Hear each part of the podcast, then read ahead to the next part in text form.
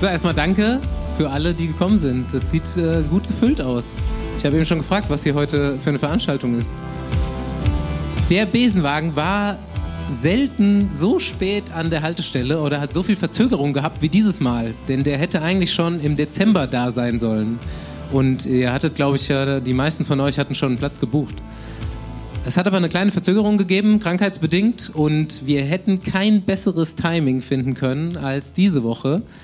Denn äh, wir haben heute jemanden zu Gast, der ja eine absolute Vorreiterrolle oder eine absolute Vorbildrolle im modernen Frauenradsport eingenommen hat. Und äh, welche bessere Woche hätte es gegeben, das zu besprechen, als äh, die Tour de France Femme.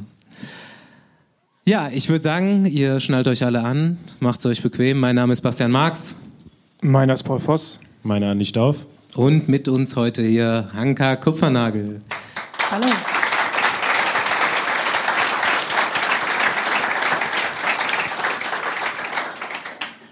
Es wird heute ungewohnt für Besenwagen Live Podcasts sowas wie einen kleinen Allgemeinteil geben. Denn ich habe es ja gerade schon gesagt, äh, diese Woche läuft was Großes in Frankreich und unser Gast, bevor ich sie in aller Gänze vorstelle mit ihrer ganzen Karriere und so weiter, war gerade dort. Und ich finde, wir äh, könnten aus gegebenem Anlass auch mal so ein bisschen über das reden, was da in Frankreich abgeht und was unsere deutschen Mädels da abreißen. Ja, Hanka, erzähl mal, wie war die, die ersten paar Etappen bei der Tour? Ja, also ich habe extra unterbrochen, um hierher zu kommen zu euch. Nein, ich war, hatte die Ehre, für Skoda unterwegs zu sein und die VIP-Gäste zu betreuen auf den ersten drei Etappen. Und wir hatten sogar auf der dritten Etappe dann die Gelegenheit, ähm, die letzten 55 Kilometer auf der Originalstrecke abzufahren. Und bei der Präsentation war ich schon überwältigt. Ich war in Brüssel beim Grand Depart und auch äh, in Düsseldorf und in Kopenhagen letztes Jahr bei den Männern und es muss sagen, es war ähnlich voll. Also wir haben uns da versucht, durch die Fanzone zu bewegen und das ging wirklich nur in Zentimeterschritten zum Teil. Und ähm, es war Wahnsinn, die Begeisterung, obwohl so weit weg von Paris und auch nicht parallel, also mit den Männern da hat man eigentlich erwartet, dass es ein bisschen weniger ist. Aber schon drei Stunden vorm Start waren die Straßenränder voll und die Stadt. Es, es hat mich im Extrem bewegt, weil das war immer der Traum, den wir geträumt haben, weil bei uns waren vielleicht so 300 Leute, ähm, inklusive der 100 Rennfahrer und Betreuer. ähm, und da haben sich dann ab und zu mal welche verirrt in Frankreich und in Italien waren vielleicht ein paar mehr, aber ja, das, das zu sehen, das hat mich mega stolz gemacht. Und ist irgendwie auch gut zu sehen, dass es unabhängig von den Männern funktioniert. Ne? Also hatte genau. man so ein bisschen die Befürchtung, dass man das Männer braucht, um das Publikum mitzuziehen, aber es ja, oh, scheint ja auch so zu funktionieren, zum Glück. Ja, das, ich meine, ich wurde so oft, weiß ich, 10.000 Mal gefragt, ja, was können Sie denn tun, Frau Kupfernagel, dass der Frauenradsport noch attraktiver wird? Ja, was soll ich noch machen? Ich kann Rennen gewinnen, ich kann tolle Interviews geben und ähm, schick aussehen für die Fotografen, damit mehr Aufmerksamkeit kommt, aber viel mehr kann ich nicht machen. Also wir haben ja natürlich auch in dem Zeitalter gelebt vor Social Media. Die Reichweite war damals halt noch nicht so groß, wie sie eben heute ist. Aber jetzt ähm, erleben wir, finde ich, so einen lawinenartigen Effekt in den letzten fünf oder acht Jahren. Es fing an mit den ersten parallelen Übertragungen, was wir halt auch immer eingefordert haben. Wir haben gesagt, ey, ihr müsst die Frauen und die Männerinnen parallel miteinander ausrichten. Erzähl vielleicht mal ganz kurz, ja. äh, ohne dich unterbrechen zu wollen, wie es damals bei euch organisiert war, die Tour de France. Also wie war der Modus? Wann, wann fand die statt? Also es hieß ja nicht Tour de France, durfte es nicht heißen, weil es eine ganz andere Veranstaltung war. Es hieß damals Grand Boucle Feminin. Ich bin das genau zweimal gefahren und danach habe ich das boykottiert, weil es so schlecht organisiert war, dass ich gesagt habe, mache ich nicht, es ist unwürdig. Ähm, viele andere sind das dann noch weiter gefahren. Ähm, ja, neun, ein paar ältere Gesichter sehe ich. 1995, 96 bin ich das gefahren. Ähm, da waren andere noch im Kindergarten hier. Ähm, oder auch noch nicht. Ja, also das war, da gab es noch kein Navigationssystem zu der Zeit. Damals hat man eine Karte aus Papier auf dem Schoß gehabt und versucht, den Weg zu finden. Internet gibt's nach, gab es da auch noch nicht. Ähm, Mobiltelefon hat irgendwie zwei Kilo gewogen. Und ähm, da musste man sich zurechtfinden. Wir hatten, morgen ist der Turmallee. Dann darf ich sagen, ich bin 96 auch den Turmallee hochgefahren. Oben war Ziel und wir hatten danach noch 250 Kilometer Transfer. Da oben ist keine Autobahnauffahrt, sondern da geht es erstmal ganz, ganz lange berghoch, berg runter. Und das auch für uns damals eine anstrengende Etappe, über 100 irgendwas Kilometer. Ähm, nächsten Tag, glaube ich, war eine Doppeletappe. Hatte man damals gern gemacht. Vormittags 65 Kilometer, nachmittags nochmal 75. ähm, sehr schön für alle, die Rennen gefahren sind, äh, die wissen, wie schwer das ist, nach, nachmittags nochmal zu fahren. Ähm, ja, und das, das war dann einfach irgendwann zu viel des Guten. Also das war dann immer meistens schlechte Hotels, schlechtes Essen. Also Leben wie Gott in Frankreich, ich habe den Spruch nie verstanden. Ich meine, ich will jetzt die Franzosen nicht bashen, aber tendenziell ist das heute immer noch so bei französischen Rennen. Also auch selbst auch bei der Tour bei den Männern äh, äh ist man schon in sehr schlechten Hotels untergebracht. Aber ich glaube, das war in den 90ern nochmal ein Ticken schlechter wahrscheinlich. Bei den Frauen vor allem, ja. Und ja, ich habe dann halt meistens nach dem Rennen auch ja, auf dem Beifahrersitz die Karte gelesen und versucht, irgendwie dieses Hotel zu finden. Und ich frage mich heute manchmal wirklich, wenn du dann mit zwei, bist du mit Google Maps und mit dem Navigation im Auto und vielleicht noch ein drittes zum Up, Race zum sicher, ne, dass man auch wirklich sicher ankommt. Und damals hattest du wirklich eine Karte und hast es irgendwie gefunden. Ja. Das ähm, war manchmal so die größere Leistung neben dem Radrennen, was man auch noch gefahren ist. Ähm, ja, dann lass doch mal noch mal aktuell zu dem kommen, was da gerade passiert, was aus deutscher Sicht extrem schön anzusehen ist. Wir hatten jetzt eine Etappe, wo wir ähm, Liane Lippert, ich glaube, ja genau, Ricarda Bauernfeind auf 1, Marlen Reusser auf 2 und äh, Liane Lippert auf 3 alles schon mal Besenwagen-Gäste gewesen, alle schon mal ausführliche Interviews bei uns gegeben. Super, man freut sich total, wenn die dann so, ähm, so erfolgreich sind. Haben die Woche Antonia Niedermeyer im Podcast gehabt, äh, der gestern rauskam. Also Deutschland oder deutschsprachige Raum auch komplett im Aufwind und ich hoffe total, dass, dass äh, diese Bühne, die die Frauen jetzt gerade da bekommen, gepaart mit dem Erfolg von den jungen Fahrerinnen, die wir da haben, vielleicht auch mal wieder eine Welle in Deutschland auslöst, die eben den Frauenradsport auch betrifft.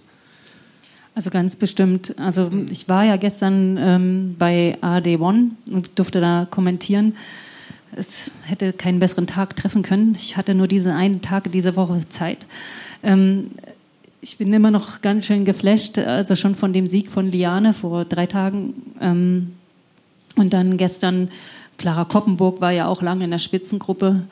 Den Tag vorher hat Katrin Hammes da richtig Feuerwerk abgebrannt. Und ähm, dann gestern nochmal der Sieg von Ricarda, die ich bei der Lotto Thüringen Ladies Tour mit der habe ich da lange gesprochen und die war ja bitter enttäuscht, dass sie da aussteigen musste. Ersten Etappe war sie dritte und eigentlich ganz gut drauf, ist dann aber krank geworden. Ja, wenn man die Fahrerin dann persönlich kennt und die dann so im Close-up sieht bei dem härtesten Rennen äh, der Welt. Und diese Bilder, die, die zaubern einfach so eine Gänsehaut. Und ich glaube, das kommt auch bei jedem an. Und, und die ähm, die Leitung da, die Produktionsleitung, die haben ja auch gesagt, die haben sehr tolle Einschaltquoten von der Tour de France auch gehabt, Zahlen, wo sie die letzten Jahre von geträumt haben. Und ähm, die haben halt auch, sie sind auch ganz sicher, dass sie ganz viele Kinder erreicht haben, weil sie auf Kika immer solche irgendwelche Promotions gemacht haben. Und ich glaube, dass und auf TikTok und so, äh, da haben die halt sehr viele Klicks. Die Sportshow auf, Kick, auf TikTok. Ja, du musst es mal gucken. Also das haben sie zumindest gesagt. Ich bin selber nicht auf TikTok, äh, aber ich weiß, was es ist. Ähm, und da sagen die, da haben sie sehr viel Zugriff von Jugendlichen und erreichen die, die sich dann eben diese Clips äh, von, was ich, stürzen oder... ja, genau. Sportschau ist auf TikTok, um egal, die ganze Stürze egal. zu zeigen. Hauptsache Klickzahlen, nee, wurscht. Nein, aber, ich möchte auch mal so stürzen wie die Frau da. Aber ich glaube... Antwerp ist bestimmt komplett ein TikTok-Account. Die, also diese Aufnahmen von Onboard-Kameras und so, ja, die sind einfach, das haben sie auch gesagt, ist so ein Alleinstellungsmerkmal für einen Radsport und die würden sich nur wünschen, ist aber noch ein Problem von der ASO, dass das mehr, also während der Übertragung mit eingeschaltet werden kann, weil dann kann man halt noch dichter beim Rennen sein, gerade wenn vielleicht mal so eine bisschen langweilige ähm, Szene ist, wo es vielleicht zehn Kilometer flach ist oder fünf, wenn man dann so ein Onboard Bild sieht, dann ist es ja trotzdem super viel Action, weil wir wissen selber, wie eng das im Feld ist. Und ähm, das dürfen sie momentan aber noch nicht, hoffen aber so die nächsten Jahre da das zuschalten zu können. Und das finde ich ist eine coole Entwicklung und da bin ich mir ganz, ganz sicher, dass das viele oder einige dazu animiert, ähm, in die Radsportvereine zu gehen. Und wenn dann vielleicht die Schulen noch ein bisschen sich adaptieren, damit man auch Zeit hat für das Training, dann wäre es äh, perfekt. Ja, das ist im Endeffekt auch, was ich denke, was passieren muss. Man muss eine äh, Visibilität schaffen für den Sport. Und zwar in den Medien, die eben auch Jugendliche erreichen, am besten. Und ähm, dann kommt man um Radfahren ja sowieso nicht herum. Und man sieht es ja, also ähm, Talente sind da, die sind in Deutschland auch irgendwie immer da, mhm. aber da mal wieder eine breite Basis schaffen und einen ja, breiten Sport auch fördern. Ja, und Anlaufpunkte. Ne? Also jetzt haben wir Helden, Heldinnen und ich denke, also die Wandergruppe meiner Mutter, die hat das verfolgt und die haben gestern sofort geschrieben. Also ich meine, das sind so alles so Damen um die 70, 75. Ähm, die sind total begeistert von dem Frauenradsport und aber auch, das kenne ich auch von meinen Eltern, die gucken kein Fußball, absolute Fußball-Outsider, ähm, aber Frauenfußball gucken die. Ne? Und ich glaube, so wird es auch sein, dass es bestimmt viele Frauen gibt, die, oh, Radsport, schon wieder Tour de France, ja. Aber wenn dann mit einmal Frauen gezeigt werden, dann können die sich viel besser identifizieren. Und wenn wir dann jetzt noch, so wie jetzt, diesen super Fall haben, da Mädels aus, also aus Deutschland oder aus der Schweiz, äh, die da vorne mitfahren, ja, dann, äh, dann wird das eine Wirkung haben, ganz sicher. Ja. Ali? Ich bin auch da. Ja, ja ich wollte mal checken. ja, ich finde es auch eigentlich gut zu sehen, wie das so in den letzten Jahren, also ich meine, man hat schon gemerkt, der, der Frauenradsport ist im Kommen und der wurde auch extrem gepusht, sage ich mal, also zu Recht, weil man sieht, wie, wie spannend die Rennen auch sind. Ähm, und freue mich jetzt eigentlich, dass dann mit der Tour de France im letzten Jahr eigentlich dieser letzte große Schub nochmal kam. Also so kommt mir das jetzt vor. Also man merkt ja von letztem Jahr zu diesem Jahr schon deutlich mehr Interesse. Ähm, natürlich ist man jetzt noch ein bisschen mehr dabei, weil, weil man schöne Siege hat von Fahrerinnen, die man kennt. Ähm, aber ich glaube schon, dass das halt nochmal wichtig war, dass man auch eine Tour de France, diesen Namen endlich verwenden darf. Ähm, ja. Mich würde interessieren, wie viel Netflix Einfluss hat auch auf den Frauenradsport.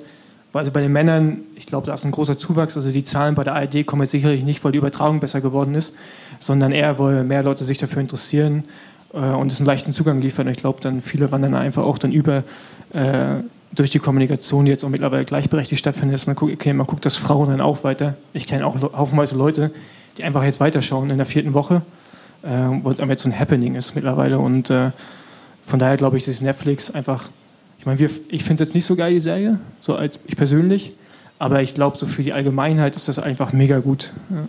Hast du es im privaten Umfeld noch nicht gemerkt? So, ja, klar. Dass jetzt jeder ankommt. Ja, ja, ja, hast du die Netflix-Doku ja, genau. gesehen? und dann genau. denke ich mir immer so, oh, nicht schon ja, wieder Radsport. dann aber auch die Tour auf einmal, weißt du? Ja. Und dann, dann sitzt du auf dem Rad und schicken dir Leute, hey, der Weniger, bla bla bla. Die sich halt vorher einen Scheiß dafür interessiert haben, was nicht mit gerade passiert, weißt du? Aber es ist natürlich cool, also das ist es halt, du musst die Leute kennen, du musst irgendwie Idole schaffen und wenn du die persönliche Verbindung hast und selbst wenn sie nur von Netflix kommt, wenn das Egal, mit einer Ricarda Bauernfeind passiert oder mit einer Leanne Lippert, wird das genauso funktionieren. Also ich, ich höre auch, ich habe es selber auch nicht gesehen, ich habe kein Netflix, keine Zeit. Ähm, aber ich höre da in den Events, ich mache so Radsportcamps ab und zu für Firmen. Und da ähm, hört man eigentlich so von Leuten, die das auch nur ja, semi-hobbymäßig machen, aber seit wir dir, wir haben die Serie geguckt und so, jetzt bin ich voll Fan, ich warte schon auf die Tour und äh, will das unbedingt sehen. Also es muss irgend äh, auch gut, gut, sein für zumindest die, die sich nicht ja. auskennen und das das allererste Mal sehen. Schon, schon ganz gut erklärt da der Radsport, zumindest die Tour de France. Aber ja, ich, ich würde sagen, jetzt können wir mal langsam weg von den anderen hin zu Hanka. Ich, ich hole mal mein, mein Handy raus, weil, wie gesagt, diese Liste, die kann ich mir auf gar keinen Fall merken. Also ein 5-Minuten-Monolog jetzt. Ja, genau. Fünf, fünf, Minuten jetzt. Wer ähm, skippen will, äh, jetzt mehrere Minuten nach vorne schalten. Es ist ja auch, ich frage ich frag gleich Paul und Andi, wo, wo sie dich zum ersten Mal quasi kennengelernt haben oder überhaupt äh, gesehen haben. Für mich ist der Besenwagen ja ähm, ganz oft das Thema, lern deine Idole aus der Radsport kennen von früher. das war schon, vielleicht in dem Fall, das war schon bei Judith Arndt so und äh, jetzt bei Hanka Kupfernagel, so die, die Radsport, die aus Papier, Zeitung noch vom BDR von früher. Das war das Medium eigentlich, was heute Social Media ist vielleicht im Da hatte man wenigstens ein paar Titelseiten. Ja, also genau. Ich glaube, ich war, glaube ich, fünf, sechs Mal. Hanka definitiv Titelseite, Radsport. So, ähm, wir haben draußen schon eben besprochen, Hanka korrigiert mich dann, wo Fehler sind, weil sind bestimmt welche drin. Entweder weiß, Wikipedia nicht gepflegt oder es gibt so ein schönes äh, YouTube-Video, kann sich jeder mal angucken. Ich glaube Legends of Cross oder so. Also das, das, ist wirklich gut. Es das ist, gut, zwar ne? nicht immer, bin zwar nicht immer ich im Bild, aber es ist egal, es ist eine, das ist sowieso alles so verpixelt so ja. von früher halt, aber ähm, also, schwarz-weiß. Nein, ein paar bunte sind dabei schon. Hanka, so wie man heute vielleicht kennt, Mathieu van der Poel oder so, definitiv multidisziplinär unterwegs. Vielleicht sogar erstmal hauptsächlich im Cyclocross unterwegs gewesen, kannst du gleich einordnen, aber definitiv in vielen Disziplinen äh, gewonnen. Ich habe 13 Mal Cyclocross Deutsche Meisterschaft hier, also Deutsche Meisterin viermal Cyclocross-Weltmeisterin. Weltranglisten erste bei der UCI, das müsste dann auf der Straße sein, 97 äh, bis 99. Diese Weltrangliste gab es nicht so lange auch. Ähm, dreimal Europameisterin Cyclocross, einmal Europameisterin auf der Straße. 17 Weltcupsiege Cyclocross, zweimal Gesamtweltcup gewonnen. 54 Cyclocross-Siege, 77 Siege insgesamt. Äh, 91 und 92 direkt auch tatsächlich auf der Bahn Weltmeisterin gewesen. Ja. Du kannst äh, direkt ja, intervenieren. Ich frage mich, wer, die Siege, wer das gezählt hat, aber das wird schon stimmen. also, also, es könnte sein, dass das aus dem Video ist. Die haben so. nämlich sehr viel ah, ja, zusammengefasst. Der hat gut recherchiert, das stimmt. Ja. Ähm, in Flash Wallon hast du gewonnen, 99. Ja, also das wollte ich vorhin sagen, wenn ich kurz ja, das. Natürlich. Weil das war so das äh, Flechtballon wurde das erste Mal ausgetragen 98 und das da sind wir und 99 dann und dann jedes Jahr und da haben wir ja damals schon gesehen, dass es möglich ist, weil wir sind eine Stunde vor den Männern ins Ziel gekommen, auf, vor 30.000 Zuschauern. Also es war wirklich sensationell. Jedes andere Rennen, was du danach gefahren bist, war eigentlich doof, weil äh, da standen mhm. dann nur 300 Leute statt 30.000. Und wenn man das einmal so gewohnt ist, ja, so, so viel Publikum, also so wie jetzt hier, voll. Wenn jetzt nur zehn Leute da ständen, ja, dann wenn ihr jetzt alle rausgeht und reden gleich noch, nur noch vor zehn weiter, ist auch nicht so toll. Ne? Und ähm, deswegen bin ich dann mehr zum Cross gekommen, weil dort hatte ich diese Audience. Mhm. Und dann hat es halt irgendwie 20 Jahre gedauert, bis sie das dann wieder bei Flandern und bei Paris-Roubaix und so gemacht haben. Und das war traurig, dass wir so lange warten mussten. Ich weiß nicht, wo sie mir sagen, jetzt mache ich mal eine Klammer auf. Ich glaube, Markus Lanz sagt das immer. Aber ähm, Würdest du sagen, dass Cross dann viel früher, also 20 Jahre früher dran war hinsichtlich Gleichberechtigung? Ja. Also, also haben die das, also kann ich meine, wenn wir dazu kommen, seit wann wir uns kennen, das ist auch schon sehr, sehr lange her.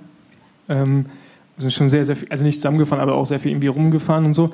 Ähm, da waren ja immer gleich viele Leute, ne? Also Frauen und Männer war einfach immer, immer gleich. Auch WM, Frauenrennen war gleichbedeutend fast mit Männern. Außer du bist in Belgien, dann gab es nochmal einen minimalen Unterschied, aber Holland zum Beispiel, Niederlande, bei Frauen und Marianne Voss war immer Wahnsinn. Ja, also das ist das, was ich eigentlich schon 2002, 2003 ähm, dort erfahren habe. Also 2000 gab es ja erst die erste Cross-WM und dann Weltcup und so weiter. Und wir waren halt, am Anfang hatten die uns, weiß ich nicht, um 10 starten lassen, die Männer 13 Uhr. Und dann hat ein belgischer Organisator gesagt, hey, das geht nicht, ja. Also in Belgisch. Ähm, die Frauen, die müssen, die können nicht vor den Jünglingen, also die dürfen nicht vor den Junioren starten, sondern die, die müssen vor den Männern starten. Und ähm, okay, es war ein Fan von mir, aber der hat dann diese Welle losgetreten und seitdem, ähm, also sag mal 2000, seit 2001, 2002, ich müsste nachschauen, starten wir immer eine Stunde vor den Männern. Also wir hatten dann schon fast das gleiche Publikum und ich lehne mich auch aus dem Fenster und sage, diese, diese Welle der dass der Frauenradsport dann so einen Move gemacht hat, der kam vom Cross. Ich habe zweimal den Weltcup gewonnen. Damals gab es einen Blumenstrauß, einen Pokal für einen Gesamtsieg und äh, zehn Küsse von verschiedenen äh, älteren Herren. Ähm, immer ganz toll. Ich habe mich damit schon eingesetzt für so Podiumboys, weil das ging mir einfach auf den Sack, dass mir immer diese Wein- und Zigarrenfahrer in Fahne entgegenschwappte äh, als Belohnung einer Quälerei.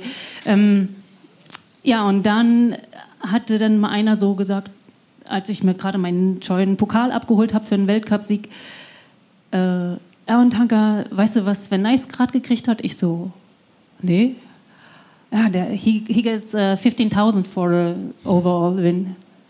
I said, what? 15,000? and we got nothing, zero? Hey, at least you have to give us 500 euros or 5,000 or something, but not nothing. Und die Cyclocross World, also die ähm, Cross-Welt, also der Zirkus ist ein bisschen kleiner und familiärer als auf der Straße. Der Weg zur UCI war eben einfach kürzer, kurz durch den Schlamm und dann warst du da. Ähm, das war einer und, von den zehn.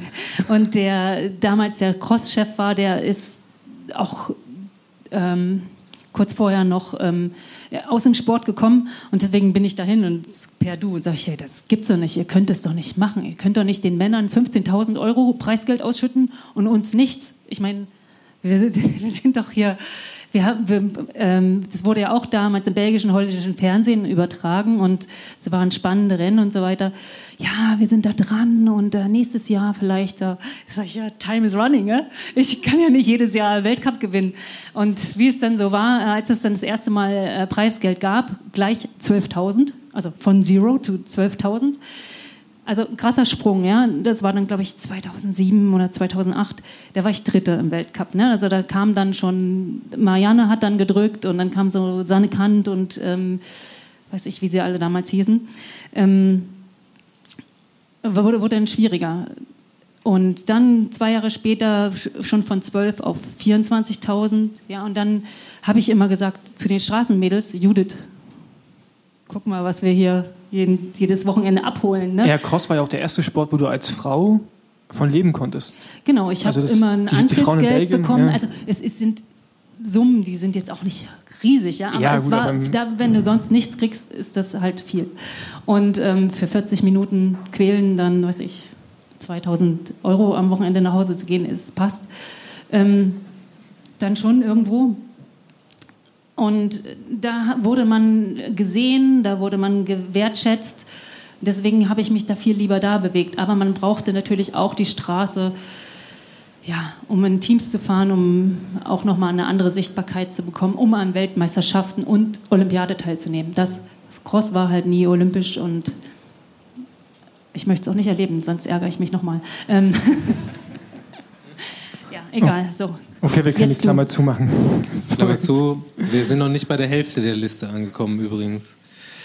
Ähm, aber da können wir eigentlich ganz gut äh, einsteigen. Ich habe so ein bisschen chronologisch hier. Ähm, deswegen kommt, bevor ich jetzt noch mal was zu Cyclocross sage, ein zweiter Platz äh, bei Olympia auf der Straße 2000, was auch schöne Geschichte. Ja, richtig krass ist. Ich würde sagen, willst du es direkt erzählen oder? Äh? Ja, komm, let's go. Gesichter, ja. Okay. Let's go. Kurz oder lang? Du, du, kannst, äh, du, du kannst die Highlights setzen, also. Ja, also ich, äh, das war meine erste Olympiade. 96 hatte ich eine Wildcard für Deutschland erobert, aber da wurde mir gesagt, ähm, das ist ein Sprinterkurs, brauchst nicht hinfahren. Also hat äh, dann Vera Hohlfeld, die Tourchefin jetzt von der Thüringen-Rundfahrt, die hat diesen Platz genommen und wurde Vierte. Super Platz auch. Und ich bin dann halt 2000 ähm, gefahren. Sprinterkurs auch. Ich war als Helfer eingesetzt. Ina Joko Teutenberg, jetzt hier sportliche Leiterin bei Trek Lidl. Lidl Trek oder Trek Lidl, ja. Segafredo nicht mehr. Ähm, die war Top-Sprinterin, hat sehr viele Rennen da in dem Jahr gewonnen und Petra Rosner, noch eine ältere Fahrerin, auch sehr erfahren. Die beiden sollten Gold holen, stand auch in der Bildzeitung.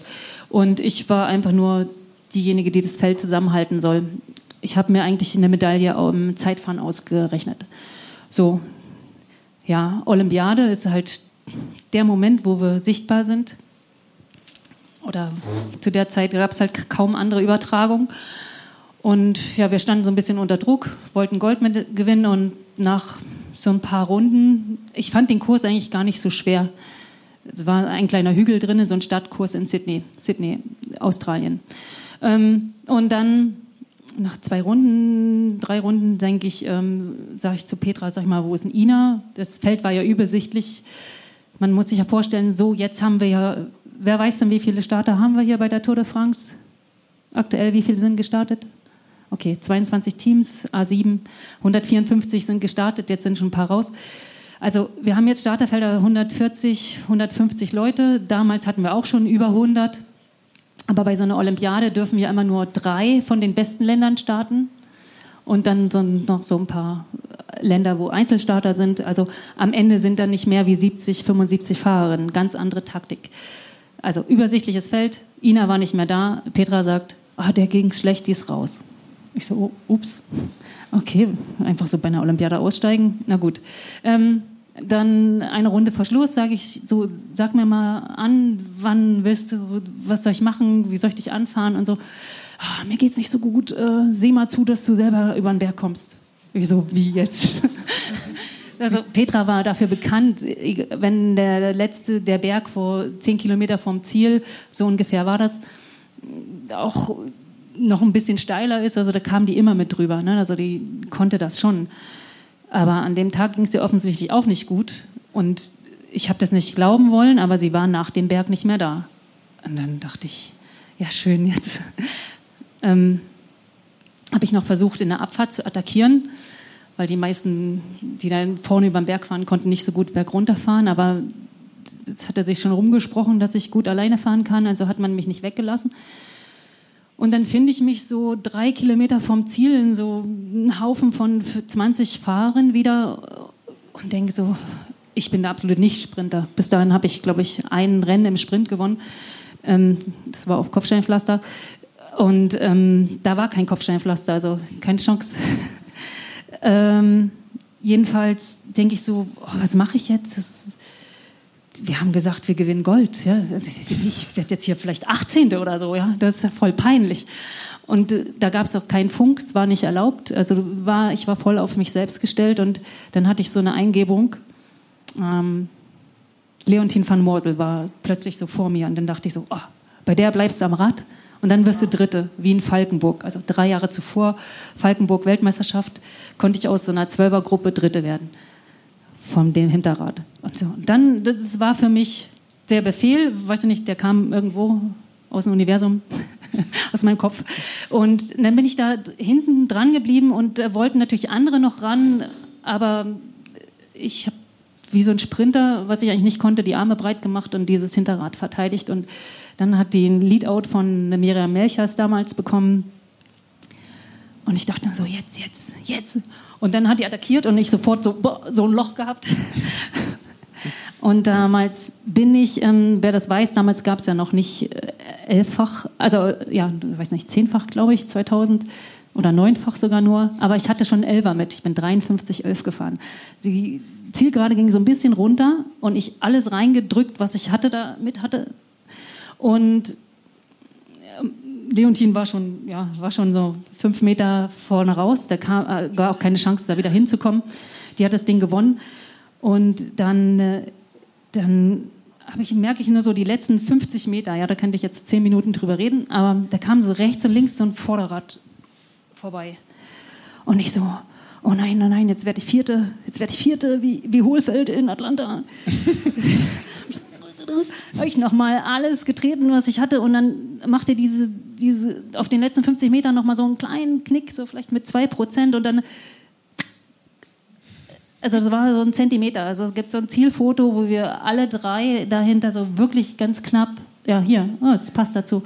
Ähm, aber ich wusste, ich bin Zweite. da habe ich gedacht.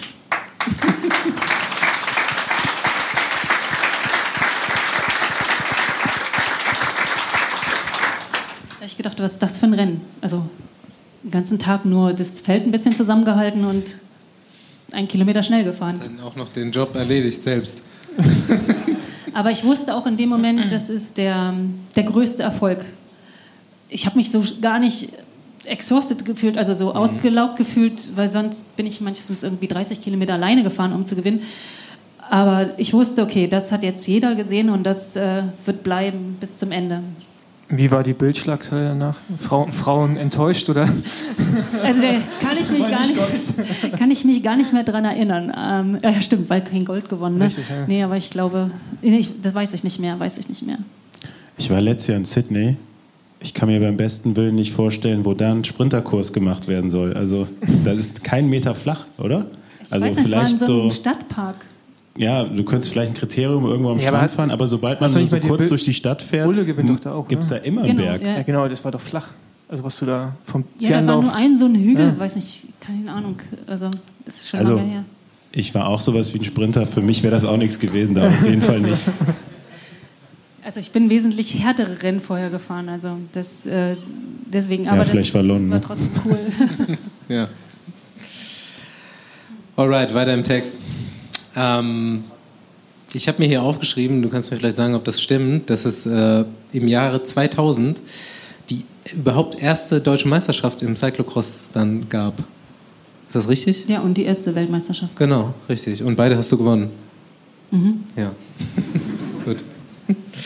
2000 ähm, war ein gutes Jahr. Das habe ich jetzt äh, im Fernsehen noch, weil Ricarda Bauerfeind ist ein Bauernfeind, ist 2000 geboren. Und ich konnte da das erste Mal Weltmeister werden und dann Ende des Jahres noch ja. in Sydney gewinnen. Ähm, wie, wie, wie kam das damals? Oder wieso gab es jetzt gerade so Benelux? Da war der Sport ja, glaube ich, auch schon vorher ein bisschen größer. Ähm, die hatten aber einfach nur nationale Meisterschaften und es gab noch keine Weltmeisterschaft. Ja, das war lange diskutiert. Wir sind, glaube ich, in Frankfurt ähm, am Bornheimer Hang, das ist so ein Klassiker sind wir das erste Mal 98 gefahren. Paul hat eine gute Geschichte von Paul. Ja, es gibt super Bilder von Paul, muss ja, man mal googeln. Also äh, wirklich schönes, herausforderndes Rennen. Ähm, und ja, den, ich, bin, ich bin immer als Mechaniker für meinen Bruder mitgegangen auf die Crossrennen und bin halt vorher da trainieren gefahren mit ihm und dann äh, wollte ich auch irgendwie mal Crossrennen fahren und dann hatte, ich glaube, in das Silvestercross in Herford, die hatten das erste Mal ein Frauenrennen gemacht, 98. Und dann haben die, hat Frankfurt nachgezogen und Markstadt. Also das sind für die, die sich im Cross auskennen, das sind so die großen historischen deutschen Crossrennen. Gleich Machnow noch dazu. Ähm, und dann haben wir immer gesagt, ey, wir wollen auch eine Weltmeisterschaft. Und dann gab es, äh, die UCI wollte das auch, aber ich glaube, die Schweizer, so ging es damals rum, haben gesagt, ach, Cross ist nicht so ästhetisch ja, für die Frauen. Das ist viel zu schmutzig. Also noch ein Jahr verschoben, also 99 noch nicht und dann aber 2000 waren dann einfach auch in Holland so viele Rennen ähm, und in Belgien, dass dann genug Frauen da waren und aus Großbritannien kamen auch gute Fahrerinnen. Ja, und dann haben wir eine Weltmeisterschaft gemacht im Januar 2000. Und du hast sie gut abgeräumt. Direkt im nächsten Jahr auch noch. Wo das war das? In Tabor, da war es, also die erste Cross-WM war sehr schlammig und ähm, schwer, schweres Geläuf, sag ich mal. Und in Tabor war es dann Schnee und Eis, was mir auch sehr gut entgegenkam immer. Ähm, 2003 habe ich mir aufgeschrieben, gab es das erste Mal im Weltcup dieselben Stationen wie beim Männerweltcup. Also seid ihr dann, ne, da hast du ja eigentlich schon ein bisschen von erzählt, dass ihr dann einfach wahrscheinlich auch vor den Männern da gestartet seid. Ja, das war da eigentlich dann immer so. Das ja. wurde irgendwann eingeführt und nie wieder, also wurde immer so beibehalten. 2005 gab es dann mal eine WM in Deutschland, St. Wendel. Wer gewinnt? Hanka Kupfernagel. Ähm, aber 2005 war auch so ein Jahr, wo du äh, dann nochmal irgendwie so was wie ein Sabbatical genommen hast oder so. Es sind auf jeden Fall nicht viele Ergebnisse mehr dann da zu finden, ne? Das stimmt. Ähm, die Geschichte ist davor. 2004 ähm, war Olympiade in Athen. Und im Winter 2003, da habe ich auch ganz viele Rennen gewonnen. Ich weiß nicht, ob das auch der Weltcup da war. Ähm, hat mich der BDR gefragt, ey Hanka, bist doch früher mal gut auf der Bahn gefahren, wir haben gerade keine, die drei Kilometer schnell fahren kann. Kannst du nicht vorstellen für die Olympiade und so weiter? Ich so, pff, sind sieben Jahre nicht auf der Bahn gewesen. Weiß nicht, ob das noch geht. Und ähm, habe damals in der Nähe von Berlin gewohnt. Und dann hat äh, ja, so ein Berliner Trainer, Fresel, Paul, du kennst ihn wahrscheinlich, der hat gesagt, komm, wir probieren das mal. Und äh, habe ich dann zwischen den Crossrennen mich mal aufs Bahnrad gesetzt. Ich weiß gar nicht, von wem ich eins bekommen habe. Äh, jedenfalls bin ich noch mal rumgefahren mit dicker Jacke, weil es war ja auch kalt im Winter auf der Bahn. Und dann bin ich wohl gleich ähm, genauso schnell gefahren wie die Mädels äh, ohne Jacke, wenn die so einen Überprüfungswettkampf haben. Und dann hat er gesagt, ey, da geht, geht was. Ne? Dann, also man hatte gesehen, dass im Training, wenn ich mich da ein bisschen anstrenge und ordentlich warm fahre, dann kann ich die Zeiten fahren, die damals von den Besten der Nationalmannschaft gefahren äh, wurden. Es war damals über drei Kilometer, drei Paar 40, 3,45 so im Training oder so. Ist jetzt alles viel schneller, aber jedenfalls ähm, habe ich gesagt, gut, dann gebe ich dem einen Versuch und habe dann zwischen Cross auch Bahn trainiert. Aber ich habe, wie gesagt, da, da, in der Zeit jedes Crossrennen gewonnen. Und ich hatte wirklich Chance in äh, Pontchâteau in Frankreich wieder nochmal einen Weltmeistertitel zu holen. Jetzt war das Weltmeisterrennen ist immer Ende Januar und dann dachte sich der BDR, also das haben die sich nicht ausgedacht, sondern die hatten diesen Termin schon eine Woche, nee, Mittwoch vor der Weltmeisterschaft einen Überprüfungswettkampf in Frankfurt oder ich kann. Ich kann mich sogar jetzt daran erinnern, an die ganze Hektik, Geschichte. die da ja. ein bisschen aufkam. Ja. Ja. Und dann sagten die Männertrainer, ähm, ja, wir haben doch eine Woche später oder 14 Tage nach der WM im Februar noch auch noch mal eine Überprüfung für die Männer nein, nein, alle Frauen müssen die gleichen Chancen haben und äh, ich muss an diesem Mittwoch da auf der Bahn sein, um die nachzuweisen, dass ich äh, gut genug bin gegenüber den anderen, um zum Weltcup zu fahren. Nun gab es ja mehrere Leute, die beobachtet haben, wie schnell ich im Training gefahren bin. Und dann war das nur eine Formsache. Ich bin dann irgendwie zehn Sekunden schneller gefahren als alle anderen, die da an Start gewesen sind. Aber äh, drei Tage vor einer Cross-WM auf der Bahn zu fahren, ich meine, kann man machen, aber es ist nicht optimal und selbst für mich als Multitalent und also ich habe das immer gut weggesteckt, aber es war einfach zu viel und dann bin ich in bei der Cross WM Dritte geworden. Da hatte ich die erste große Enttäuschung weg. Aber ich habe gedacht, gut, jetzt habe ich wenigstens das Ticket so halb zur Olympiade. Dann kann ich wenigstens zur Olympiade fahren. Das Cross WM ist nächstes Jahr nochmal. Aber dann bin ich ich mache kurz. Dann bin ich im Moskau Bahnweltcup gefahren und in Manchester, bin da Dritte geworden. Und es ist ja irgendwie schön auf der Bahn äh, Mathematik. Ne? Du weißt, wie schnell du gefahren bist, wie schnell die anderen sind und dann weißt du ungefähr, wo du in der Welt stehst. Und dann hatte ich äh, da auch, glaube ich, ja, beste deutsche Zeit sowieso. Anyway, ich muss, dann haben die vom BDR gesagt, äh, ja, die anderen Weltcups, da schicken wir die anderen Frauen hin, dass die lernen können, so jüngere und äh, du fährst dann nur noch zur Weltmeisterschaft nach Melbourne und dann ähm, zur Olympiade. Ich habe mich damit nicht beschäftigt mit den Regularien, weil ich war fast sieben oder acht Jahre nicht auf der Bahn und ich habe einfach darauf vertraut, dass die sich da auskennen. Also ich meine, die werden ja dafür bezahlt oder die machen diesen Job ja schon eine Weile. Und ich kann ja nicht alle Regularien durchlesen. Jetzt war das aber so, dass man so bestimmte Punkte erreichen musste. Die gab es über die Weltcups. Ne? Zwei dritte Plätze, klar, es sind auch nur fünf Fahrerinnen in dem Jahr schneller gefahren. Und ich hätte eigentlich nur noch bei einem Weltcup am Start stehen müssen. Ganz egal, ob ich da 20. werde oder. Aber ich hätte nur ein, einmal noch ein Rennen fahren müssen und dann hätte ich genug Punkte gehabt, um das Ticket für die Olympiade zu haben. Und dadurch aber, dass sie mich zur WM geschickt haben, war da war so die Auflage wohl, dass ich hätte unter die Top 10 kommen müssen. War ja auch eigentlich einfach, aber die WM ist äh, auf der anderen Seite der Welt, Melbourne, großer Flug dazwischen. Äh, ich bin davor noch die Tour de Lot, eine zehntägige Rundfahrt gefahren und äh, war hoch motiviert, war super gut drauf, aber habe mich erkältet auf dem langen Flug. Ähm, werd Elfte bei der WM in Melbourne. Und dann sagt man mir, hm, das war's jetzt mit Olympia. Dort. Ich so, ich so noch am Husten, ja, von dem Belastungshusten. Ja. Ich so, wie jetzt? ja, äh, hätte Zehnte werden müssen oder unter die Top Ten. Ich so, hat, mir, hat nie jemand mit mir kommuniziert. Ja. Dann bin ich noch Punkte fahren und Scratch gefahren, habe dann noch für Deutschland diesen Punktefahrplatz geholt für die Olympiade und muss dann ein paar Wochen später mit angucken, wie eine Sprinterin im Punktefahren letzte wird.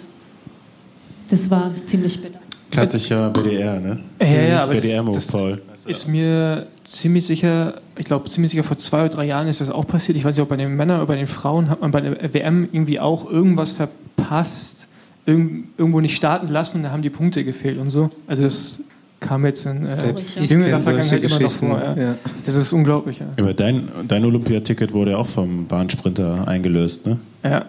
Ja, das wurde immer gerne gemacht, weil ich glaube, auf der Bahn diese vielen Disziplinen, klar, die, die sind auch sehr erfolgreich, spricht da nichts dagegen, aber es ist dann schon traurig irgendwie zu sehen, wenn dann so ein Bahnfahrer in Rio ist, glaube ich, auch passiert, ja, der dann als erster abgehängt wird. Und wir haben ja auch gute Rennfahrer, die dort den Berg mit hochgekommen wären. Ja, ja, also jetzt ich glaube, das Egal. haben wir bei mir schon haufenweise oft besprochen, auch mit dem Fahrer, der gefahren ist für mich. Mhm. Aber ja.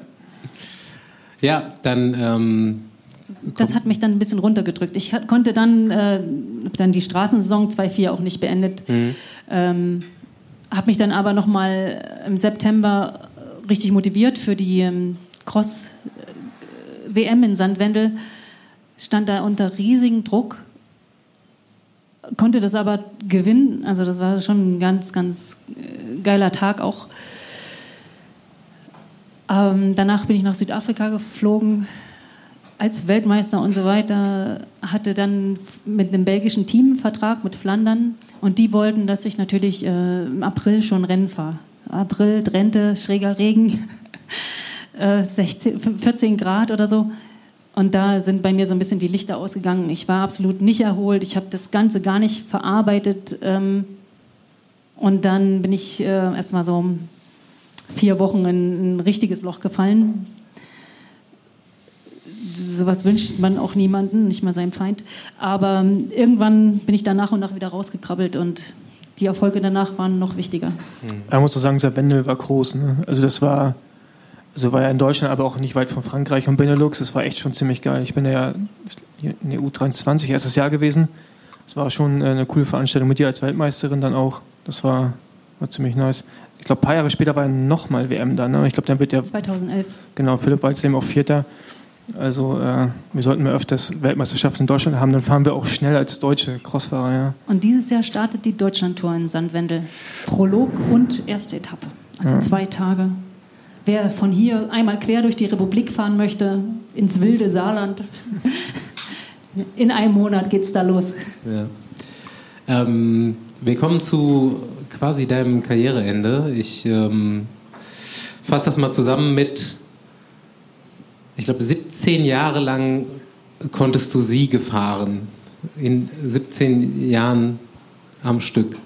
Und ähm, eines deiner, ich weiß nicht, ob man das als sein Karriereende-Rennen nennen kann, wahrscheinlich nicht, aber ihr habt gerade schon von St. Wendel gesprochen, von einem Rennen, was ihr zwei zusammengefahren seid. Wir waren 2019 nochmal im Einsatz und äh, da haben wir dich getroffen auch, äh, damals aber noch nicht äh, irgendwie miteinander kommuniziert. Aber wir waren als Besenwagen 2019 bei der Deutschen Meisterschaft in Kleinmachnow und da äh, gehst du auch nochmal an den Start, denn Paul hat es auch nochmal versucht. Ja, dein Comeback war ein bisschen erfolgreicher als meins. ja. Jetzt, äh, mit deinen Maßstäben wahrscheinlich nicht. Also. Stimmt. Das war meine wichtigste Silbermedaille, würde ich sagen. Okay, wenn man es so sieht, ja, aber ich meine, du hast voll so viele Meisterschaften geholt, deswegen. Äh ja, aber die, die Vorbereitung war eine ganz andere. Und ich meine, wie, wie viel Rennpause hattest du davor gehabt, vor diesem Comeback? Drei Jahre oder sowas. Ja. Ich hatte nicht ganz so lange, aber anderthalb. Aber es, meine Wattwerte im Training waren sensationell. Ich habe Intervalltraining gemacht, ich war so motiviert wie nie, weil ich wollte unbedingt, der Hintergrund ist ja, ich habe im Sommer gehört bei der Deutschlandtour 2018, als ich da das erste Mal eingesetzt war, habe ich gehört von der ASO, äh, nächstes Jahr machen wir Paris-Roubaix für Frauen. Ich so, was? Das, ist mein Traum. Das wollte ich immer fahren, weil ich war immer ein guter Fahrer auf Kopfsteinpflaster.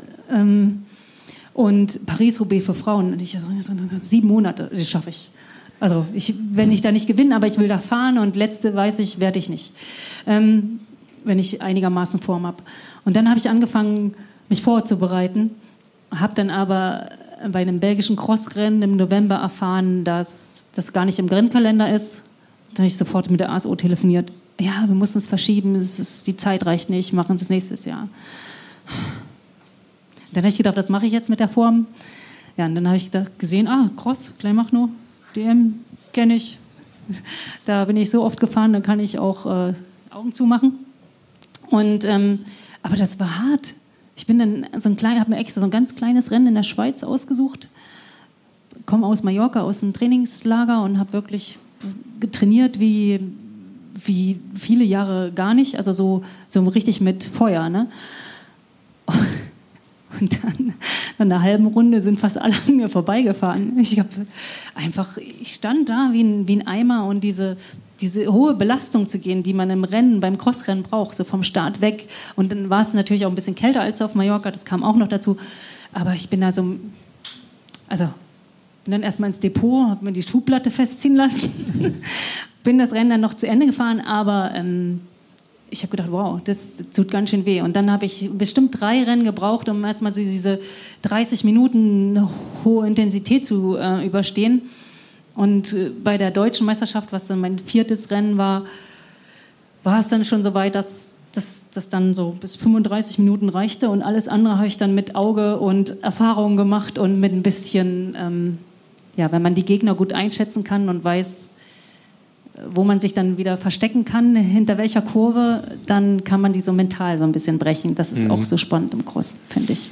Ja, man, äh, ich weiß nicht, man äh, spricht eigentlich nicht darüber, aber du warst 44? Ja. ja. Er stand nicht 42, stand nicht 42 auf dem Zettel? Nee, zwei, 42 mit, geht auch. Mit 42 Karriere beendet, habe ich aufgeschrieben, aber halt nochmal so einen kleinen Ausflug wieder zurückgemacht. Aber Paris, Paris-Roubaix ähm, fand nicht statt.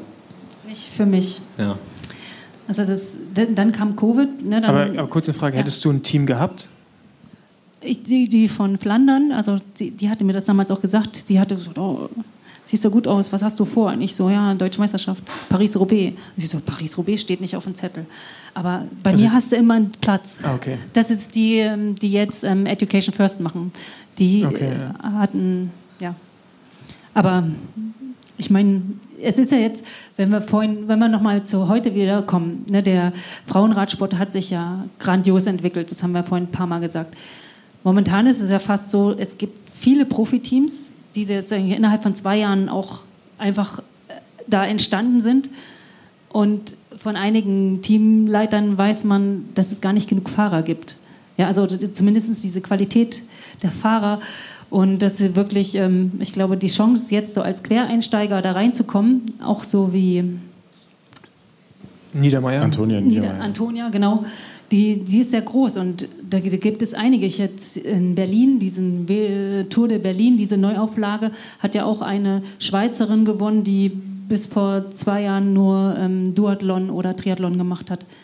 Also die Teams suchen gute Fahrerinnen und ähm, ja, wenn ich fünf Jahre jünger wäre, zehn Jahre jünger, dann würde ich, glaube ich, auch noch einen Platz kriegen. Ich glaube, wenn der jetzt über 40 ist, ähm, drücken die auch noch ein Auge zu, wenn man treten kann. Krass. Ähm, ich habe mal einen kleinen Ausflug jetzt mal aus dieser, aus dieser Radsportwelt raus für ein kleines Thema. Dann tauchen wir natürlich wieder ein.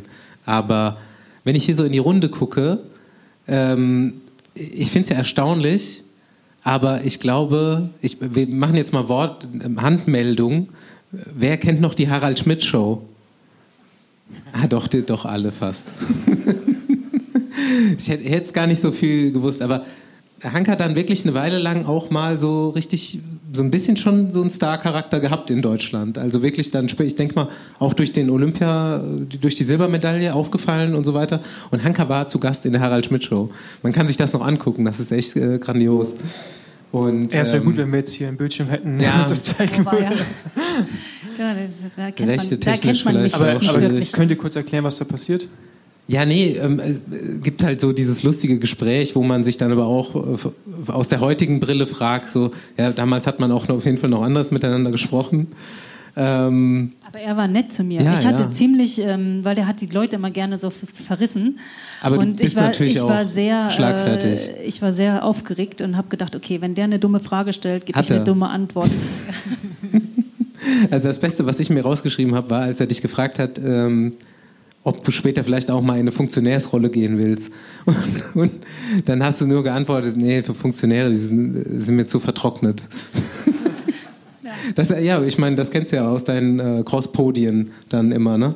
Die zehn Jungs, die dann kamen und... Äh genau, ne, ich hatte halt ja vorher schon immer Ärger mit dem BDR. Ich bin ja ähm, 93, also 91, 92 dreimal für den BDR Weltmeister geworden bei den Junioren, Juniorenklasse und dann äh, plötzlich 93, 94, 95 nicht mehr zur WM mitgenommen worden, obwohl ich eigentlich alles gewonnen habe, was es so geht. Also 95 bin ich fünfmal deutsche Meisterin geworden, Mountainbike, Bahn, Straße, Berg, Mannschaft, Zeitfahren. Also Mannschaft habe ich nicht mitgezählt. Also ähm, und da ging, da gab es halt ähm, immer so Querelen, sag, hier stand in der Zeitung ich wollte einfach so mein Training durchziehen. Ich habe halt immer mit Männern trainiert und äh, das hat man früher nicht geglaubt, dass Frauen das können. Heute trainieren die alle so hart wie die Jungs oder es, mit den Männern mit. Es ist halt echt komisch, dass alle Frauen, die damals schnell gefahren sind, Männergruppen trainiert haben. Also in Deutschland zumindest Birgit Heumann damals auch ja. im Cross. Also ich kenne jetzt keine, die gut war, die nicht äh, im Männertraining involviert war. Ja. Ist ja auch einfacher, ne? dann hast du schon da das Renntempo und Training und äh, Rennen ist dann manchmal Erholung. Dazu kann ich eine Geschichte erzählen. Okay, jetzt du. Hanka, jetzt erzähle ich dir mal, wann wir das erste Mal miteinander Rad gefahren sind. Okay. Oh. Ich glaube, es war 2006 oder 2007, da war Deutsche Meisterschaft in Bochum. Und das war so ein Stadtkurs, mhm. so wie einer in Sydney für Sprinter, also war schon bergauf auf jeden Fall. Und ähm, wir haben uns einen Tag vor dem Rennen in der Gruppe die, die Strecke angeguckt. Und wir haben dich aufgefahren mit einer anderen Gruppe und sind dann zusammen über die Runde gefahren.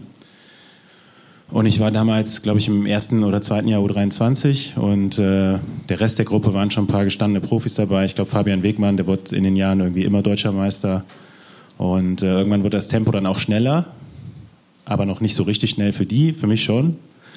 Und ich dachte mir so, ja gut, wenn die im Rennen jetzt noch schneller fahren, wird gar nicht so einfach. Ne? Und du fuhrst in der Gruppe mit und auf einmal springst du auf den Bordstein und fährst im, im Gras neben der Strecke genauso schnell wie wir darauf. Und ich war so, okay.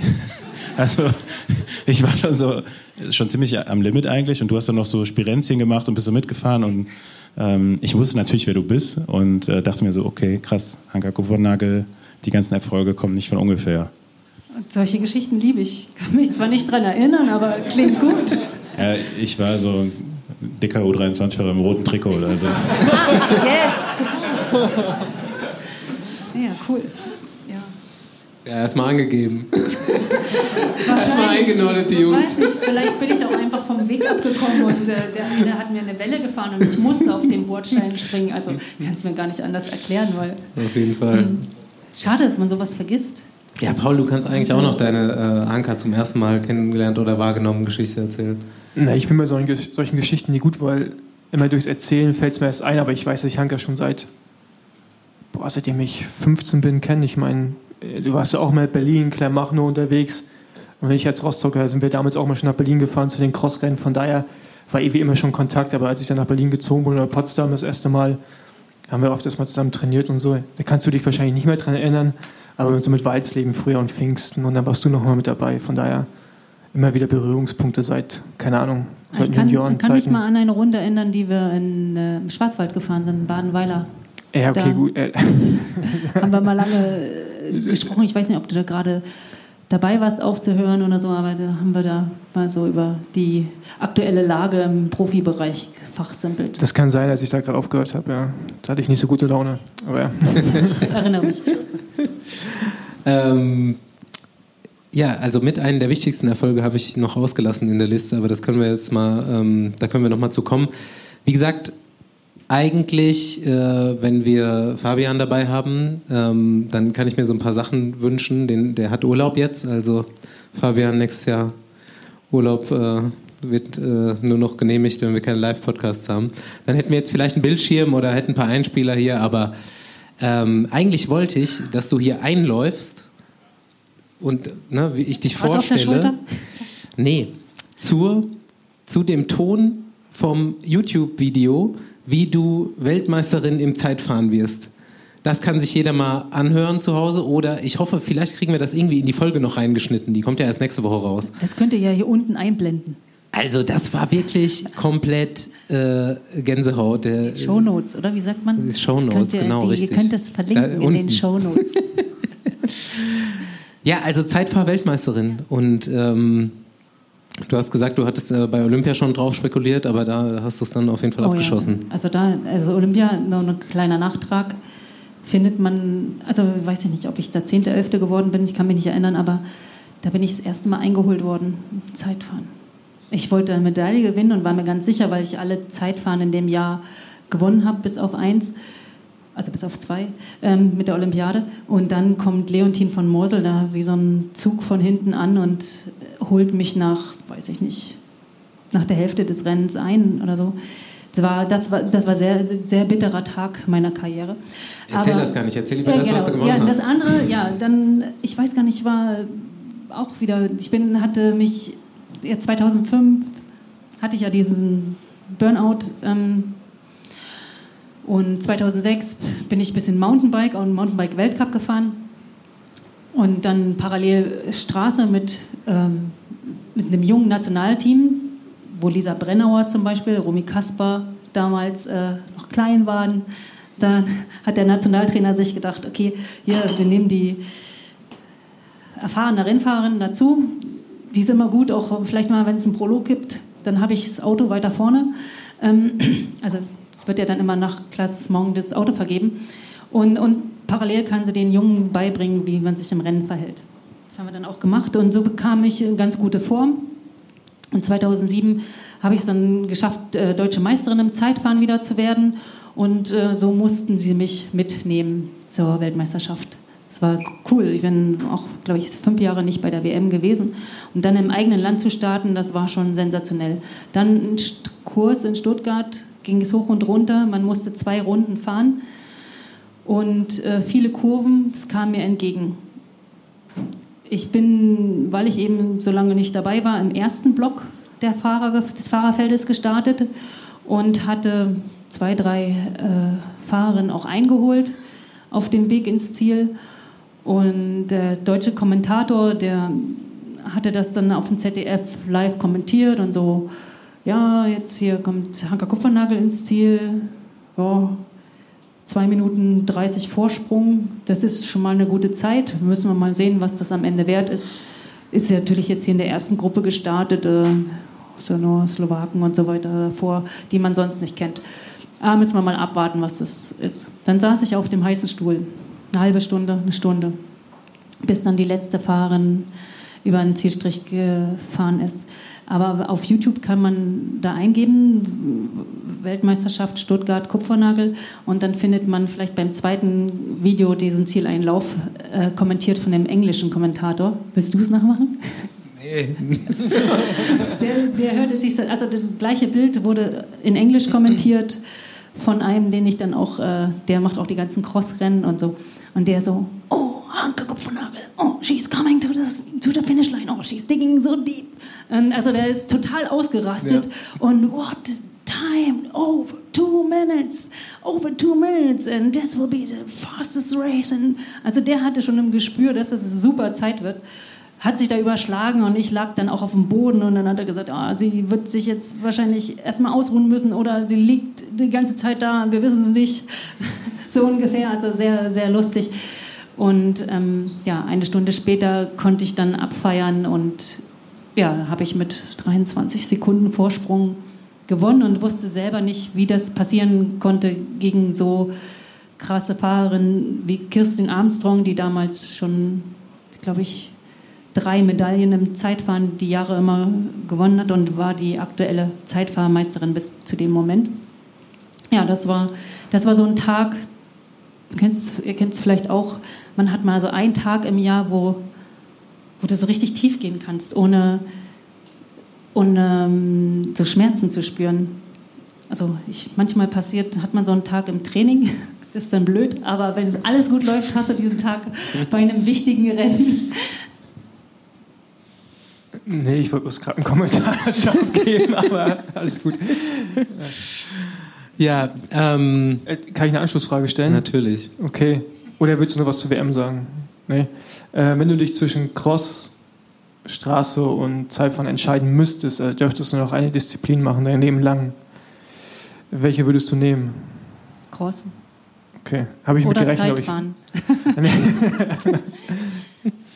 ich glaube, Cross ist schon das fand ich immer spannender, weil das noch diese technische Variante, du kannst halt jedes Jahr das gleiche Crossrennen fahren, aber je nach Wetter ist es eine total andere Strecke und eine andere Herausforderung und du musst ein bisschen mitdecken, welche Reifen fahre ich heute, ähm, wie viel Luftdruck fahre ich und, und dann hast du halt noch die Möglichkeit, anders als beim Mountainbike, auch das Rad zu wechseln und dann diese athletische Seite zwischen Laufen und Radfahren, das ist alles so und die Zuschauer halt, das ist das, das Größte, die Zuschauer, die sind so auf Armlänge weg, das ist tolles Erlebnis für den Rennfahrer selbst, aber auch als Zuschauer ist das super zum Anschauen. Und was denkst du, müsste man machen, damit Cross in Deutschland wieder größer wird oder wir halt auch im Nachwuchs einen Schwung bekommen, der beim Sport vielleicht auch bleibt? Egal ob jetzt, egal ob männlich oder weiblich. Naja, die, die, das haben wir alle, das Problem, dass die Vereine keine Leute haben, also keine Coaches, also keine Trainer, die da ehrenamtlich machen, weil jeder ist eigentlich so busy in seinem Daily Life, dass da für Ehrenamt wenig Zeit bleibt und ich glaube, da fehlt es. Ne? Und weil genau die Leute braucht man auch, um Rennen zu organisieren. Ich habe ja zweimal den Weltcup in Norddeutschland in Zeven mitorganisiert und da weiß ich, was da für Arbeit hintersteckt. Und so ein Crossrennen, das alles aufzubauen für einen Tag, ja, also da bräuchte es wahrscheinlich, so wie hier jetzt auch, wieder mal einen Deutschen, der gut fährt oder eine Deutsche, die Übertragung in Deutschland und dann, es ist immer, ist glaube ich immer dieser Kreislauf. Der, der Sport muss sichtbar gemacht werden, für alle zugänglich, am besten im Fernsehen. Und dann kommen Sponsoren. Der Sport muss attraktiv sein. Das ist wie so ein Kreisel. Ne? Also TV, Sponsoren, Attraktivität. Und dann kommen auch die Zuschauer. Weil, aber wo fängt man diesen Kreis an? Ne, also wir haben immer ganz lange attraktiven Sport gehabt. Und ich meine, mit Philipp Walzleben hatten wir einen großartigen Rennfahrer, aber der ist genauso wie ich bekannter in Belgien und in Holland als hier in Deutschland. Mhm. Weil im Winter kannst du in Belgien, Holland einen Fernseher einschalten, du siehst jeden Tag irgendwas von Cross. Da hast du zwei Seiten in Head Newsblatt äh, nur mit Cross, mit Hintergrundstories, so wie es bei uns halt der Fußball ist. Aber wir haben in Deutschland eben auch noch Wintersport, darf man auch nicht vergessen. Und Cross muss sich dann die Plattform oder den Kuchen im Winter mit Biathlon, Bobfahren, Skeleton, äh, Langlauf, Skiabfahrt und sonst was teilen. Das ist nicht so populär in Belgien und in Holland und deswegen haben die da, glaube ich, bessere Crosser. Ja, wir haben leider die besten Schlittenfahrer, oder nicht leider. Ähm, ja, Paul hat jetzt schon den Corner aufgemacht, äh, den ich auch einleiten wollte. Nämlich haben wir alle so uns mal so ein paar Fragen aufgeschrieben an dich. Meine wäre Lieblingsgegnerinnen in der Karriere. So ein paar sind ja schon vorgekommen. Leontine van Morsel, Marianne Voss ab irgendeinem Zeitpunkt. Erzähl. Also mit Marianne habe ich halt heute noch guten Kontakt und ich erinnere mich noch an das erste Mal, wo wir uns im Rennen begegnet sind, da hatte ich schon so ein bisschen was gehört, dass da so eine junge Holländerin ist, die alle Crossrennen gewinnt. Und das war in dem Jahr, wo ich parallel Bahn gefahren bin, hatte den Weltcup, Cross-Weltcup in der Tasche und musste dann im Januar, das war nach der Cross-WM, noch in Peinacker, so hieß es, Peinacker, der Peinacker, also der sehr tiefes Rennen auch und schwer. Äh, den, den, musste ich noch fahren, um dann den, die Cross, äh, den Cross-Weltcup einzusacken. Und da hat sie mich im Sprint geschlagen. Ich kam gerade so zwei Tage vorher aus Moskau von der Bahn, bin dann mal schnell aufs Crossrad wieder gesprungen und bin Dritte geworden, aber das hat mir von den Punkten her gereicht, um den Weltcup zu gewinnen.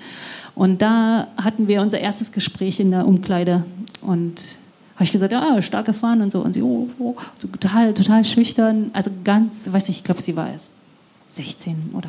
Definitiv noch keine 18. Ja, nee, ja. also nee, die war noch äh, 16, glaube ich, 16 oder 17. Und ähm, aber da habe ich schon gesehen, was die für einen Antritt hat. Ja? Sie hatte damals ja diesen ganz tief unterm Lenker und dann diesen Punch, wo sie einfach davon geschnippt ist. Und ja, dann sollten wir uns immer wieder begegnen und wenn du, du hast vorhin gesagt, ich bin viermal Cross-Weltmeister geworden, ah, ich bin auch fünfmal fast. Ne? Und ähm, mhm. meistens hinter Marianne, also deswegen kannst du diese Silbermedaillen eigentlich schon mit jedem, ich sage immer, mit jedem Sieg von Marianne Voss vergolden sich meine Silbermedaillen. Weil sie ist ja eigentlich äh, eine Maschine, die nicht mhm. schlagbar mhm. ist. Ja, crazy. Ähm, durften wir auch schon interviewen. Da ist also die ganzen Jahre, die wir dann nebeneinander gekämpft haben, klar, war immer trotzdem so ein Respekt, auch wenn sie sich manchmal auch unbeliebt gemacht hat, weil sie die ganze Zeit eigentlich nur im Windschatten war und dann mhm. vorbeigesprintet ist. Aber trotzdem, äh, ja, das ist ähm, eine tolle Verbindung. Ich gehe mal wieder hier auf die linke Seite. Ich finde, du hast es gerade ganz äh, gut beschrieben, wie so der, der Kreislauf ist. Ne? Es gibt eine große Sportlerin, es gibt Interesse von Sponsoren, es kommt das TV dazu. Ähm, wir haben über die Entwicklung des Frauenradsports gesprochen und ähm, es kommt jetzt, glaube ich, ab nächstem Jahr auch ähm, vom Weltverband der UCI ähm, eine umfassende Reform äh, tritt in Kraft, was den Frauenradsport angeht. Also es wird viel mehr äh, Professionalität quasi den, den World Tour Teams zumindest auferlegt. Ja? Also kann man sich kaum vorstellen, aber die müssen nächstes Jahr Trainer einstellen. Ähm, das ist immer noch keine Pflicht. Also ne, da gibt es verschiedene Sachen, die natürlich auch ein gewisses Budget ähm, erfordern. Und du hast auch schon gesagt, dass so ein bisschen ähm, ja die Dichte aber noch nicht ganz da ist. Das ist jetzt natürlich die Frage, ich habe da schon viele Meinungen zu gehört. Tatsächlich die meisten Meinungen waren Männer darüber, die sich äh, da, ähm, ja, natürlich auch viele Stakeholder, die Teamchefs, Chefinnen. Ähm, wie ist so deine, deine Ansicht? Findest du das gut, dass man quasi erst die Strukturen schafft und dann schaut, wie sich das entwickelt? Oder siehst du da auch eine Gefahr, dass das auch irgendwie mal in sich zusammenfallen könnte? Ja, dass es zu groß gemacht wird und es noch nicht aufgefüllt wird? Oder denkst du, das muss so gemacht werden? Also genau ähm, diesen letzten Satz, den du Gesetz gesagt hast, dass diese Gefahr dasteht, dass das eben zu schnell wächst, das habe ich ähm, auch von einigen ähm, sportlichen Leitern gehört.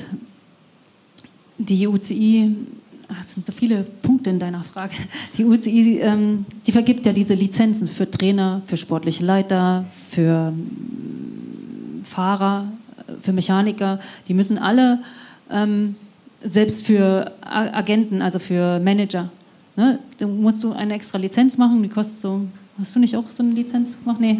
Ja, die beiden haben sogar 750 Manager Schweizer Franken. Ja, und wenn du jetzt so sportlicher Leiter, ich glaube, du kostet 4000 äh, Schweizer Franken. Also, ja, also um so ein, so ein Papier dann zu kriegen, dass du dann Trainer sein darfst in so einem World Tour Team, das klingelt dann auch immer in der UCI-Kasse.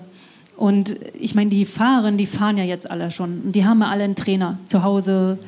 Und ich sehe das sowieso für mich fraglich, warum die, jeder Fahrer ist so individuell. Und wenn da ein Trainer vom Team, bei den Frauen, die meisten Frauenteams haben zwölf bis 16 Fahrerinnen. Und ähm, der ist dann mit mit einmal für alle da zuständig. Ich glaube, das wird am Anfang, wenn das so eine Vorschrift ist, sowieso erstmal nur auf dem Papier sein. Aber die andere Sache ist noch äh, dazu, der Wettkampfkalender ist halt jetzt auch in den letzten zwei, drei Jahren extrem voll geworden. Ne? Da, die fahren ja seit Februar fahren die Straßenrennen irgendwo Down Under angefangen und dann beginnt ja auch in Holland schon im März, Ende Februar sind auch schon große Rennen, wo die sich um die Ohren fahren. Und die, die World Tour Teams, die müssen zweigleisig fahren. Die meisten haben aber nur ein Budget. Die haben jetzt schon ein große, größeres Budget wie je zuvor, aber die meisten haben ja nur ein Budget für, für zwölf Fahrerinnen. Und jetzt lass mal eine stürzen im April oder im März und dann ist noch mal eine krank und noch ein, dann, dann hast du schon nur noch ähm, acht Fahrerinnen da und dann kannst du gar nicht mehr zweigleisig fahren, obwohl du zugesagt hast. Dieses Problem hatten wir bei der Lotto Thüringen Ladies Tour, dass zum Beispiel Canyon SRAM schon nur mit fünf Fahrern angekommen ist und da waren schon zwei aus dem Development Team. Ähm, und, und diese Gefahr besteht dann eben auch, wenn das zu schnell wächst. Also die können gar nicht alle Rennen bedient werden, die mit einmal so neu sind. Und ihr habt das ja auch letztens ähm, diskutiert dann, dann sind mit einmal äh, Rundfahrten da, die sind auch dann schlecht organisiert, weil sie vielleicht einfach in, zu schnell, zu schnell fünf Tage, weil du musst halt, das finde ich, hat die Tour de France gut gemacht. Die haben ähm, zwei Jahre, glaube ich, so ein Einzelrennen gemacht oder drei sogar. Und, und dann drei Tage letztes Jahr oder vier. Und, Aber und was man nicht halt vergessen hat, da gab es auch sehr viel Kritik halt aus dem Frauenfeld, ne, als es war als sie den, äh, also am Schlusstag der Männer sind die Frauen morgens gefahren, da gab es sehr, sehr viel Kritik aus Richtung der Frauen. Und da ist halt, da frage ich mich mal so ein bisschen, also früher, als ich noch bei der CPA war, da hatten wir auch mit Gesprächen mit äh, Iris Slippen, Slappendale, die noch, da gab es ihre äh, Fahrerin Union noch nicht. Und da gab es immer diese Diskussion und äh, irgendwie das Gefühl gehabt, alle wollten ganz, ganz schnell wachsen.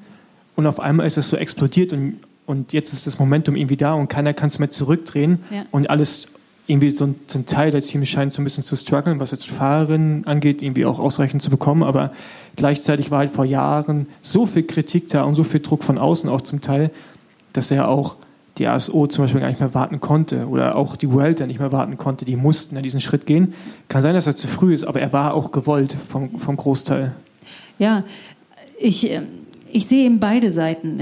Also ich habe mich als Fahrerin auch oft genug beschwert über die Organisation und ähm, ich kann auch verstehen, dass, dass man das am liebsten über Nacht haben will, aber das, das funktioniert eben nicht. Und wenn man jetzt sagt, oh, die Preisgelder müssen überall mindestens äh, 4000 Euro für die Etappe sein, dann, dann werden wir sehen, dass es viele Rennen gar nicht managen können. Du kannst nicht von einem Jahr auf dem anderen so viele Sponsoren generieren, dass du das kompensieren kannst. Und und auch zu, zu meiner Zeit, äh, weiß ich nicht, sag mal, lass mal so 2008, 2009 noch Sender, da haben auch die Fahrerinnen ähm, gefordert, äh, wir müssen gleichen Gehälter haben und so und, und die gleichen Preisgelder. Aber ich kannte das ja vom Cross. Ja, das ist, kann nur äh, Stück für Stück wachsen, weil wo soll über Nacht also wo soll von einem, an einer Saison auf die andere die Gelder herkommen und die Strukturen? Und äh, deswegen finde ich persönlich das gut, dass es langsam auch bei der Tour de France wächst und ähm, ja, die Kritik der Fahrer kann ich aber auch irgendwo verstehen, weil die Zeit ist endlich, die man hat im Leistungssport. Deswegen ähm, gibt es halt immer zwei Seiten, die man beachten muss.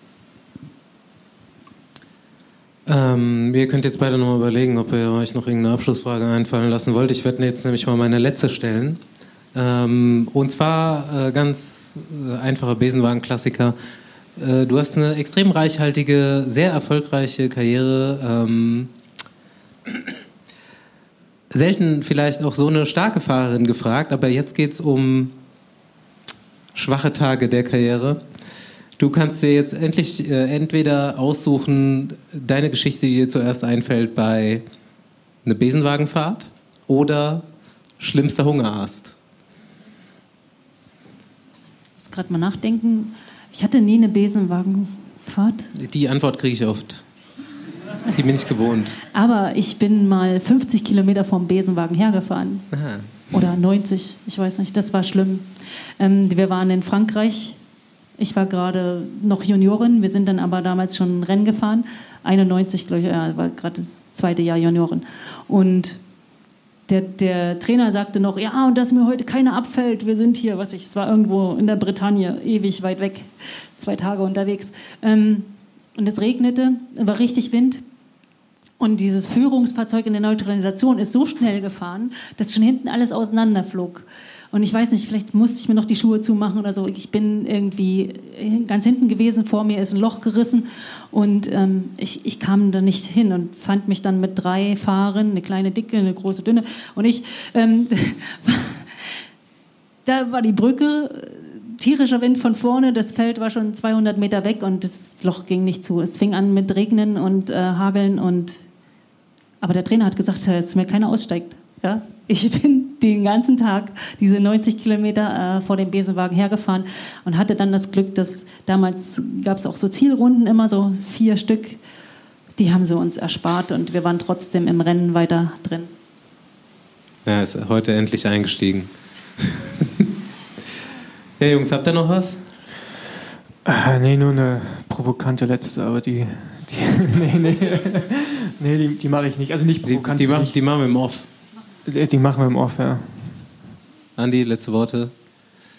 Nee, aber ich würde mich gerne bedanken, dass du äh, heute dabei warst. Ich habe mich sehr gefreut, dass du zugesagt hast. Ähm, ich komme aus einer Radsportfamilie. Meine Eltern sind beide Rad gefahren. Und äh, wusstest du, dass seine Mutter Weltmeisterin war?